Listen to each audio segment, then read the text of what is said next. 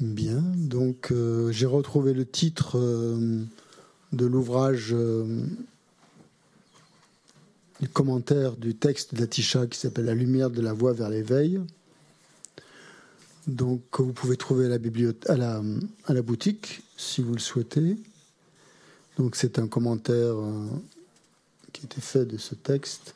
Et le texte du commentaire, enfin le, texte, le, titre du livre s'appelle Sans déployer ses ailes, l'oiseau ne peut voler. Voilà.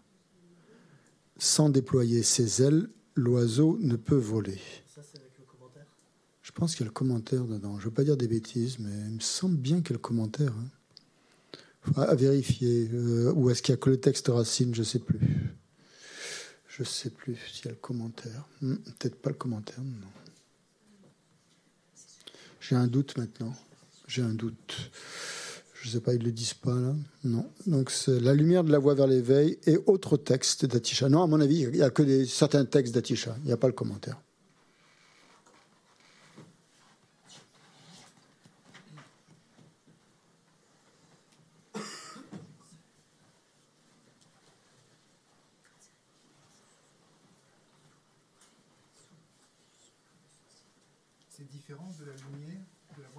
Euh, c'est pareil, c'est ça. La lumière de la voie vers l'éveil. Oui, c'est ça, c'est ça. La lumière de la voie vers l'éveil, ça s'appelle. Mm. Il y a d'autres textes d'Atisha avec. Oui, c'est le même. Je pense que c'est même la même traduction. Mais bon, c'est un livre un peu plus euh, fourni, un peu plus gros que, mon petit truc là. Mon petit Oh, ouais, dans le Lamrim Chenmou, lequel? Le gros noir. Je vois pas trop ce que tu veux dire. Ah oui, oui, oui, oui. Mais il est noir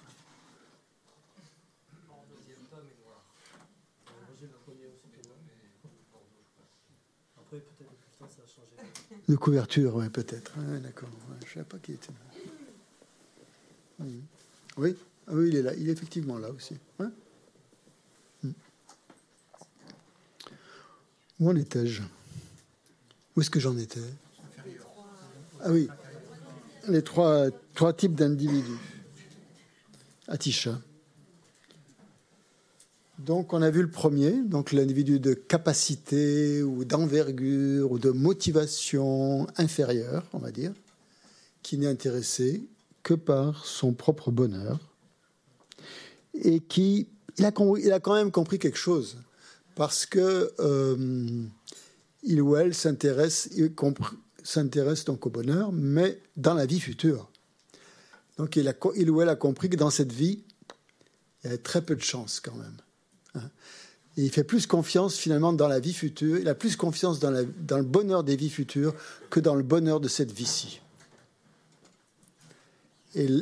Donc ça veut dire qu'Atisha, il met la barre quand même assez haut. Ça veut dire que si vous ne croyez que vous pouvez avoir le bonheur dans cette vie, vous n'êtes même pas bouddhiste. Par bonheur, il veut dire bonheur durable, hein, pas, pas petit bonheur comme ça, euh, passager. Hein. Un vrai bonheur stable qui dure, qui, qui reste. Hein. Pas juste euh, comme ça pour, pour rigoler, quoi, quand on s'amuse bien. Hein, c'est non, non, un bonheur, un vrai bonheur stable et durable et pérenne, quoi, qui, qui soit là euh, tout le temps. C'est ça qu'on recherche quand même, hein, à la base. Hein. C'est bien ça qu'on voudrait avoir. On se contente de petits bonheurs parce que bah, on n'a pas trouvé autre chose, quoi. Euh, donc lui, il a compris, il ou elle a compris que c'était pas possible dans le, cette vie, que les bonheurs de cette vie finalement n'étaient pas euh, pas si bien que ça mais que dans la vie prochaine, s'il pratique bien ce qu'il ce qu'il faut, il trouvera le vrai bonheur. Hein, parce qu'il aura pratiqué beaucoup de, choses positives et il sera quelqu'un de bien. Il aura éliminé certaines choses négatives en lui et donc dans la vie prochaine, il aura un meilleur, un meilleur bagage. Donc ça, c'est inférieur. Au niveau du, bouddhisme, c'est inférieur comme motivation. Parce que bon, c'est pas mal, mais bon, c'est pas vraiment. Euh, on va pas bien loin, quoi. On va pas bien loin. Donc le, deuxième, nous dit Atisha, c'est celui ou celle qui se détourne des plaisirs du samsara C'est-à-dire, c'est la personne donc qualifiée d'intermédiaire, de motivation intermédiaire, parce qu'elle a compris que le bonheur n'était pas mm, dans le samsara, n'est pas, ne fait pas partie du samsara. On ne peut pas trouver un vrai bonheur dans le samsara. Donc cette personne a compris ça, que cette, euh, donc il va chercher à se libérer du samsara, à sortir du samsara, sortir de la roue, hein, la roue fermée là par l'ouverture, l'ouverture du cercle, sortir du samsara pour, euh, pour avoir le bonheur. Donc qu'est-ce qu'il cherche? Il cherche le bonheur encore, hein. bonheur stable, mais il cherche dans la libération, dans la libération hors du samsara. Donc pour ce, pour ce pratiquant, euh, pour ce pratiquant, il va falloir des méthodes spéciales il va, falloir il va avoir une voie spéciale qui va lui permettre d'atteindre exactement ça, d'atteindre la libération du samsara. Si possible. Enfin, en tout cas, c'est son objectif. Hein. il croit à ça, qu'il va pouvoir s'en libérer dans cette vie. Il veut s'en libérer. Euh, bon, c'est pas possible dans cette vie, dans les vies futures, mais enfin, c'est pas que le bonheur des vies futures qui l'intéresse, c'est de sortir du samsara il y, a, un niveau de conscience un peu plus profond, en disant que bah, il a compris que le bonheur, c'est le vrai bonheur stable. Tant qu'on était dans samsara, c'était pas possible de l'avoir. Et donc, euh, en gros, qu'est-ce qu'il va faire, lui? Il va, euh, éviter euh, de créer des actions négatives, hein. déjà à la base, à la base, hein. éviter des actions négatives pour, mais plus que ça encore, hein. Le premier va éviter les actions négatives. Parce que quand on évite les actions négatives, on, accumule on est de plus en plus vertueux, et là, on a une bonne réincarnation. Mais l'autre, c'est pas simplement les actions négatives. ok, il veut une bonne réincarnation, mais il veut sortir du cercle. Donc il va falloir qu'il, réalise la vacuité s'il veut sortir du cercle. Hein. il va falloir qu'il sorte du cercle. Donc il va mettre l'accent un peu sur la sagesse hein, pour, euh, pour pouvoir réaliser la vacuité. Ça va être ça son, son outil principal, sa voie principale. Ensuite, euh, le plus supérieur, alors c'est celui qui a perçu ses propres souffrances, hein, il dit Atisha, et qui veut, ayant perçu ses propres souffrances, il veut absolument éliminer les souffrances des autres. Donc il ne euh, s'intéresse pas simplement à sa souffrance. Les autres aussi ont vu la souffrance. Hein qui est, l'enseignement de base. Hein. Le premier voit la souffrance et il dit Ok, je veux le bonheur dans la vie future. Le deuxième, il voit la souffrance et il dit Ok, moi je veux le bonheur complet, hors du samsara. Le troisième, il dit Ouais, il y a la souffrance, mais euh,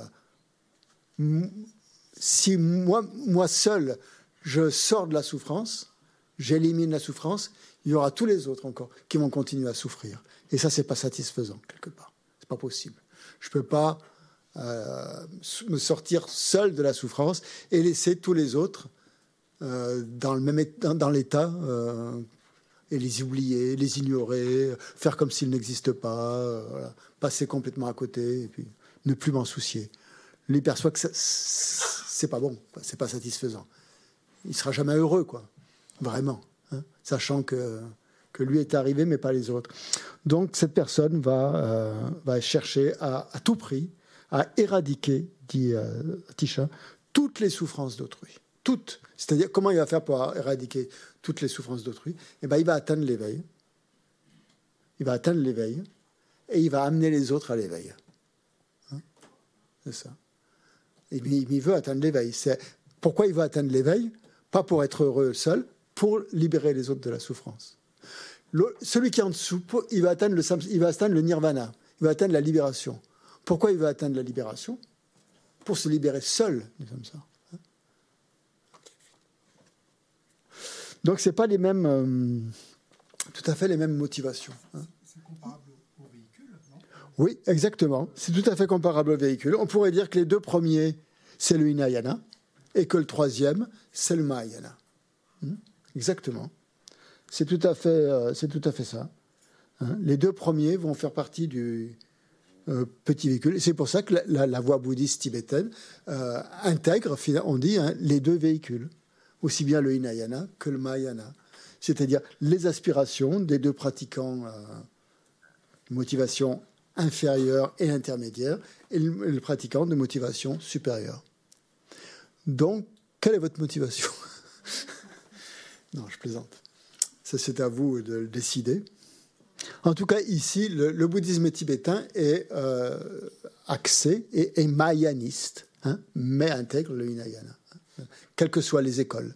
Toutes les écoles tibétaines sont des écoles mayanistes, hein, qui, visent à atteindre l'éveil. Donc vous allez retrouver exactement, enfin exactement, pas mot pour mot bien sûr, mais euh, au point de vue du sens, les mêmes prières dans les mêmes aspirations, les mêmes prières d'aspiration dans les euh, quatre écoles du bouddhisme tibétain, et, euh, en mettant l'accent justement sur les euh, sur l'éveil et pas simplement sur la libération. Dans le, Hinayana, dans les enseignements du Theravada, on parle de l'éveil aussi, mais pas exactement de la même façon. Dans l'éveil, l'éveil dont on parle dans le Theravada, en fait, c'est la libération, c'est le nirvana. Tandis que dans le Mahayana, on fait bien la distinction entre le nirvana et l'éveil. Le nirvana est une libération individuelle, une libération personnelle. l'éveil est une libération altruiste, on pourrait dire. Mais c'est, une libération aussi. On doit être libéré du samsara. Euh, le, le, le, Theravada, l'Hinayana, mais euh, l'idéal, en fait, l'idéal, le modèle hein, du, pratiquant hein, du Hinayana, c'est l'arat. Hein. L'arat, c'est-à-dire celui qui a éliminé toutes les perturbations mentales et qui est devenu un arat en suivant cette voie du Theravada, du Hinayana, du petit véhicule, qui conduit à l'état d'arat, c'est-à-dire à l'état de nirvana, de libération personnelle. Dans le Mahayana, c'est pas tellement la rate le modèle, c'est le bodhisattva. Parce qu'il y a une envergure d'esprit beaucoup plus vaste. Hein. Après, au niveau des réalisations, ça, se discute. Parce qu'un bodhisattva, euh, il n'a pas forcément les mêmes réalisations qu'un arat. Hein. Un bodhisattva peut être à des niveaux différents hein, sur la voie à toutes sortes de niveaux. Il n'a pas forcément encore réalisé la vacuité, hein, Bodhisattva, mais il a un esprit complètement dévoué aux autres. Il va, et, ça, ça va l'amener à réaliser la vacuité, peut-être. Mais son point de départ, c'est vraiment la, compassion, l'intérêt altruiste, le cœur énorme qu'il a pour, pour, pour, les, pour les êtres. Et ça, c'est. Euh, voilà. Au niveau des réalisations, l'Arat est peut-être supérieur au Bodhisattva parce qu'il a réalisé la vacuité, euh, il a éliminé toutes les perturbations mentales. il a un super niveau quand même. Le Bodhisattva n'a pas forcément. Ça dépend. Ça dépend quel... Il y a des Bodhisattvas qui ont réalisé la vacuité, d'autres pas. C'est pas vraiment un critère. Hein. Le critère, c'est d'atteindre l'éveil il la réalisera, la vacuité, le bodhisattva. Il n'y a aucun doute là-dessus, s'il continue sur sa voie. Hein. Donc il y a deux grandes, il y a deux voies, vous voyez. Et vous avez la voie du petit véhicule qui conduit à l'état d'Arat, et vous avez la voie du grand véhicule qui conduit à l'état de Bouddha, en passant par le bodhisattva. Vous comprenez? Bodhisattva, Arat, Bouddha, ça commence à faire. Arya, on commence à rentrer dans la terminologie. Je suis désolé, on est obligé de passer par là. Pour qu'après, on parle, on parle vraiment le même langage, quoi. Sinon, hein. sinon je vais dire un truc, vous n'allez pas comprendre de quoi je parle. Bon, bon, euh, ça va être bizarre. Donc, quand on parle, vous voyez, vous comprenez, faut un peu euh, familiariser avec tous ces termes. Un Arat, un Bodhisattva, un Arya. C'est quoi la différence entre un Arya et un Arat ok, si vous comprenez pas tout aujourd'hui, c'est pas grave. Euh, même au Pays-Bas, euh, il y en a encore qui, euh, ça fait huit ans qu'ils ils n'ont pas, toujours pas vu la différence entre un aria et un arat. Donc, mais je préfère mettre déjà les, les jalons. Un aria, je vous le dis tout de suite, si vous vous en rappelez, tant mieux. Si vous oubliez, c'est pas grave, on y reviendra. Un aria, c'est un être sublime, un être qui a réalisé la vacuité. Hein, directement qui perçoit directement la vacuité. C'est-à-dire, euh, pas conceptuellement, mais directement. Ça, c'est un aria. Un être, euh, voilà, qui, a cette réalisation. Un arat euh, a la réalisation de la vacuité, c'est sûr, puisqu'il est arat. Il a éliminé les perturbations mentales. Il est arrivé au terme de la voie du Inayana. Un arat, il est arrivé au terme de la voie du Inayana, du, petit véhicule, et il a éliminé toutes les perturbations mentales. Donc il a aussi, réalisé la vacuité hein, pour pouvoir euh, Hein, mais il, ne suit pas la même voie. Il est dans la voie du Hinayana et l'autre, euh, voilà. Et le Bodhisattva, lui, il est dans la voie du Mahayana. Donc il a fait Bodhisattva, Arya, Arat. Quand on parle de l'Arya, on ne se place que du point de vue de la réalisation de la vacuité. C'est-à-dire qu'en fait, il y a deux types d'êtres. Il y a des êtres ordinaires et il y a des Aryas. Si on n'a pas réalisé la vacuité, on est un être ordinaire. Désolé. Hein. Si on a réalisé, on est un aria. OK? On est dans ce cas de figure. Ouais, attends. Euh, euh, OK. Ça va? Exactement. La rate est un, oui, la rate est un, bien sûr, bien sûr. Oui, qui a réalisé la vacuité, oui, bien sûr. Mais quand bah, forcément, il est forcément un aria. Hmm. Oui, il est forcément. Quand on parle d'un arat, c'est sous-entendu qu'il est, aria. Donc l'aria, pardon, excusez-moi, juste ça a peut-être clarifié les choses. Ça les clarifie pour moi en tout cas. Euh, l'aria, euh, c'est pour faire la distinction entre un être ordinaire et un, être qui a réalisé la vacuité. Hein. c'est ça. On va, on va distinguer l'aria et l'être ordinaire. Ah, attends, attends, attends. Ah, juste L'aria est l'être ordinaire. OK. Ouais, il n'est plus un être ordinaire. Il a réalisé la vacuité directement. Waouh. Il a réalisé la vacuité directement, c'est un aria. Oh, maintenant, l'autre catégorie, c'est bodhisattva ou arat. Un bodhisattva est sur le grand véhicule, et dans le grand véhicule. L'arat est dans le petit véhicule. Alors, Arat, ça veut dire quoi, Arat Ça veut dire destructeur de l'ennemi, ou celui qui tue l'ennemi, qui a tué l'ennemi. L'ennemi, c'est quoi? C'est l'ego, oui, les perturbations mentales, la saisie individuelle du soi, et tout ça. Il a, éliminé les perturbations mentales. Pour éliminer toutes les perturbations mentales, il faut réaliser la vacuité. Hein D'accord Au moins.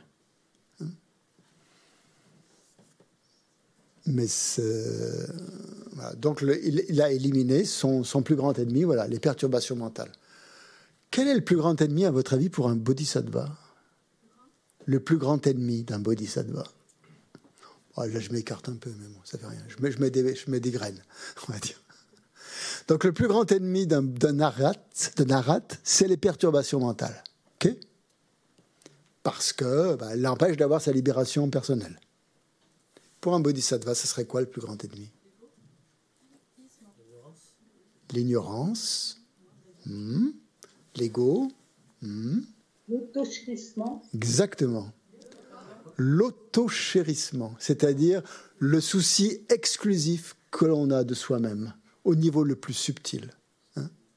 c'est-à-dire euh, pas simplement l'ignorance qui saisit un soi, mais en plus euh, cette saisie égotique. Cette saisie égoïste, pardon, pas égotique. Si on dit saisie égotique, ça veut dire croire à un ego qui existe, blablabla. Mais saisie égoïste, c'est-à-dire que se placer toujours avant les autres. Égocentrique, si, vous voulez. Égocentrique. Hein, de, toujours, de tout ramener à soi. Ce qu'on fait tout le temps, quoi. Hein quand on est un être. Un bodhisattva, c'est son pire ennemi. Donc, ce qui va chercher à éliminer le bodhisattva, c'est surtout ça. C'est surtout cette. Euh, intérêt exclusif que l'on s'accorde à soi-même euh, et, qui, est sur la voie. Hein. On est sur la voie, il ne faut pas se, leurrer. On a encore des pulsions égocentriques. Hein. Et je suis désolé, mais la rate, il a des pulsions égocentriques puisqu'il veut se libérer tout seul du samsara. Hein? mais le bodhisattva, lui, il, voit que non, non, non, non, il veut pas ça, lui. Il veut carrément éliminer ces pulsions égo, égo, égocentriques. En fait, Christian, quand tu demandais cette question, je pensais que le plus grand euh, ennemi du le bodhisattva, ça peut être le paix du nirvana. La paix du nirvana aussi, on dit ça aussi, effectivement. La paix du nirvana, c'est-à-dire être dans un état de paix où l'on est satisfait. Ça revient un petit peu au même, parce que la paix du nirvana, on oublie complètement les autres. hein. Donc on est encore dans une forme d'auto-chérissement. hein. On appelle ça, c'est un peu le jargon, auto-chérissement. C'est une saisie, une saisie égo- égoïste, en fait. Et, la paix du nirvana, c'est ça. C'est être dans une grande paix égoïste, quoi, en fait. On est bien, hein, euh, on fait de mal à personne. Euh, tout va bien. On a un peu de, on a quand même de la compassion pour les autres qui souffrent, mais on peut pas faire grand chose. C'est ça le problème. Le bodhisattva, sur sa voie du grand véhicule, il va développer des pouvoirs pour agir de plus en plus pour les êtres. La rate, il a quelques pouvoirs, c'est sûr. Il en a, évidemment. Il, a, il, des, par rapport à nous, il en a des grands pouvoirs. Mais comparé à un bodhisattva, c'est rien. Il a peut-être une grande réalisation de la vacuité, tout ça, bien, bien, ok. Mais au niveau des pouvoirs qu'il va développer pour aider les autres, très limité. Enfin, limité, en, quoi, en tout cas. Le bodhisattva, plus il va évoluer sur la voie de l'éveil, hein, à partir euh, de son état de bodhisattva, plus il va évoluer, parce qu'il n'a pas atteint l'éveil, donc il va falloir qu'il progresse sur cette voie. Il va falloir qu'il euh, médite, il va falloir qu'il travaille aussi, qu'il s'engage pour les autres. Il va développer de plus en plus de pouvoirs, mais pas des pouvoirs tournés vers lui-même. hein, euh, ça va pas l'intéresser de voler dans les airs ou je sais pas moi ou de- d'avoir des pouvoirs, de voir la clairvoyance juste pour avoir la clairvoyance. C'est pas c'est pas les pouvoirs personnels qui l'intéressent. C'est ces pouvoirs, ils vont être toujours tournés vers le bien des êtres. Donc c'est sa voie à lui. hein. Sa voie, elle est déjà dès le départ euh, dirigée vers autrui. Et tout ce qu'il va acquérir sur cette voie ne va jamais être dans son propre intérêt. Et, c'est pour ça que c'est son ennemi, euh, l'égocentrisme, parce que euh, si quelque chose est, est- est- s'il utilise la voie dans son propre intérêt, bah, il, il n'est plus un bodhisattva. Voilà. Il perd sa qualité de bodhisattva. Donc tous les pouvoirs qu'il va acquérir, et ils sont très très nombreux, un Bouddha a tous les pouvoirs illimités qu'on peut imaginer, mais un bodhisattva en a pas mal.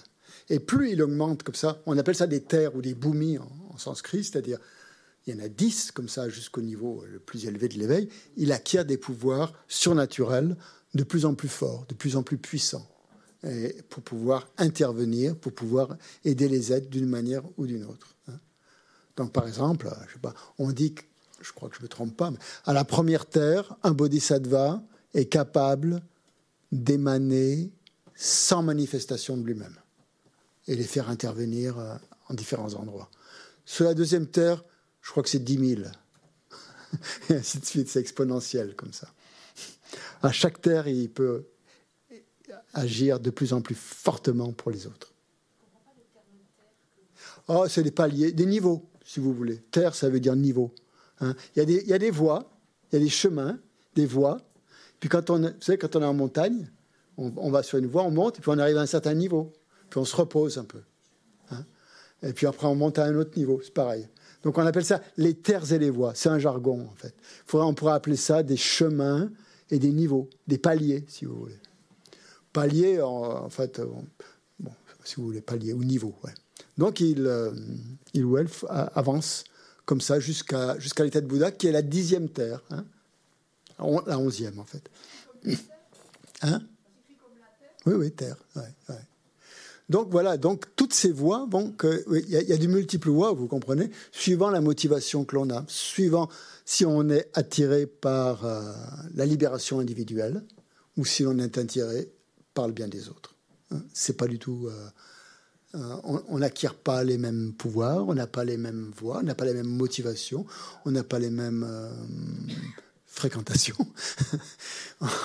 on ne suit pas les mêmes enseignements. Euh, voilà. Donc nous, ce qu'on va étudier, hein, je vous le dis tout de suite, c'est la, grande voie, hein, la voie du grand véhicule. On ne va pas euh, s'arrêter à une libération individuelle. Mais bien sûr, hein, on n'est pas encore des bodhisattvas, donc euh, on a quand même un intérêt personnel et on ne va pas faire semblant de ne pas l'avoir. Mais on va quand même, et donc on verra ça demain, justement, comment la Kappa, lui, il a étagé Parce que là, je vous ai simplement dressé une esquisse des, trois types de voix. Mais on va rentrer plus en plus en détail, et ça va être l'objet en fait de ces deux années de, découverte du bouddhisme, de développer euh, les méditations qui correspondent à ces trois niveaux. Donc on va y aller très progressivement.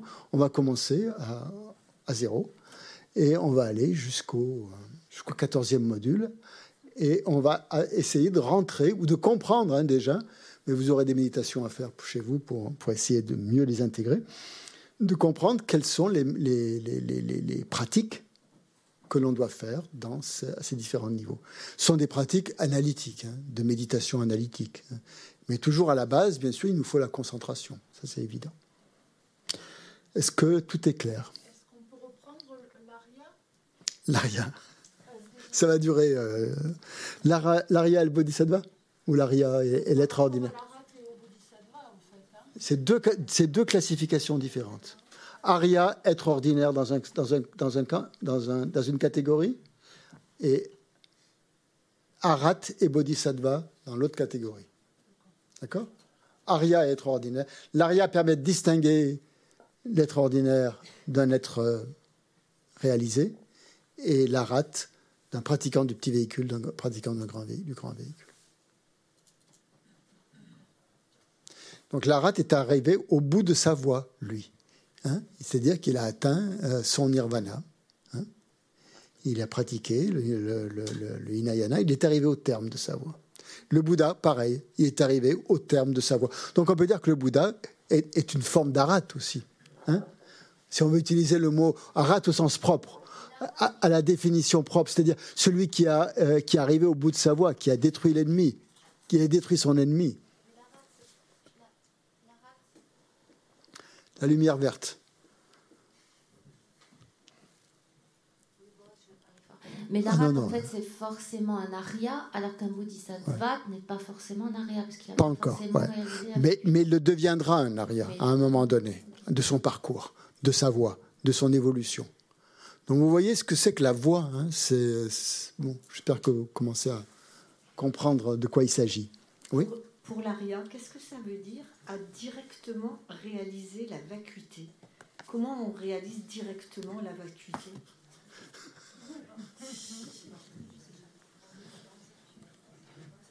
Oui, oh ben, si vous trouvez la réponse, vous me la donnez. Je ne poserai plus de questions.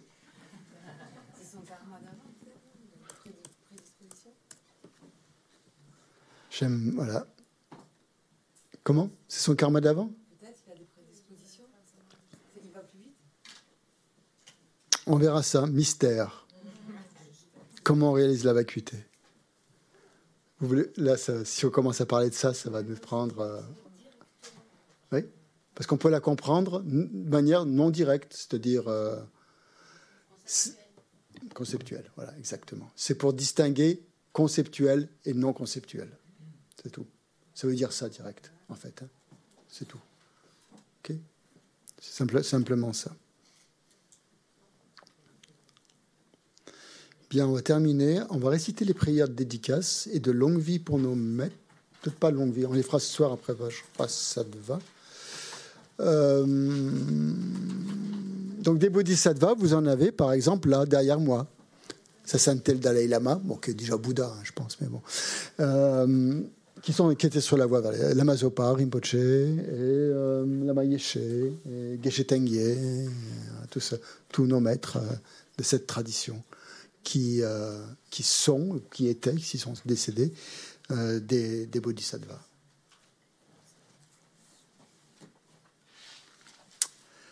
Bien, je partage, euh, Donc, c'est dans le petit livret maintenant de l'Institut, des compilations de prières de l'Institut.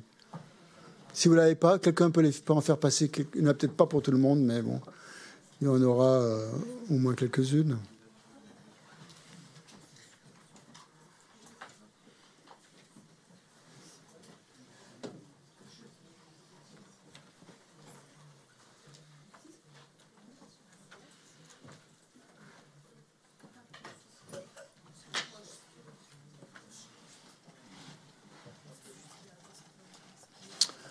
Euh, je crois que c'est page 16. On va réciter la prière euh, de dédicace. Page 16, 16.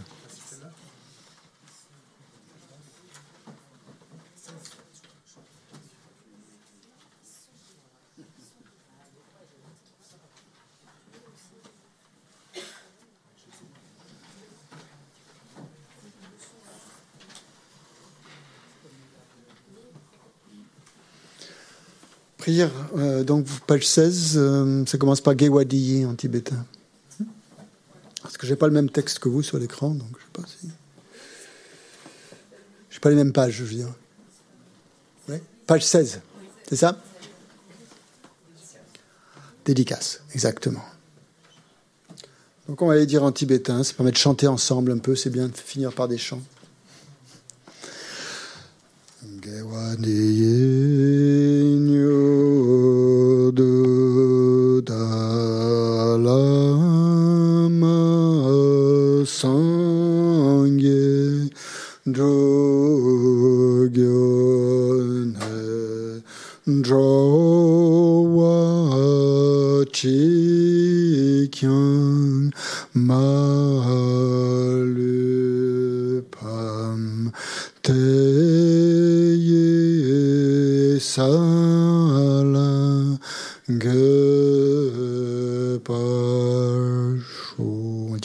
Quand même. Grâce au mérite que j'ai accumulé par ces actions vertueuses, puissais-je rapidement atteindre l'état d'un maître Bouddha? Et conduire tous les êtres, sans exception, à cet état d'éveil. John Cho Sem Cho Impo Che Ma Kye Pa Nam Ge Gyo Che Kye Pa Nyam Pa Me Pa Yang Gon Ne Gon Du Pel Wa Shum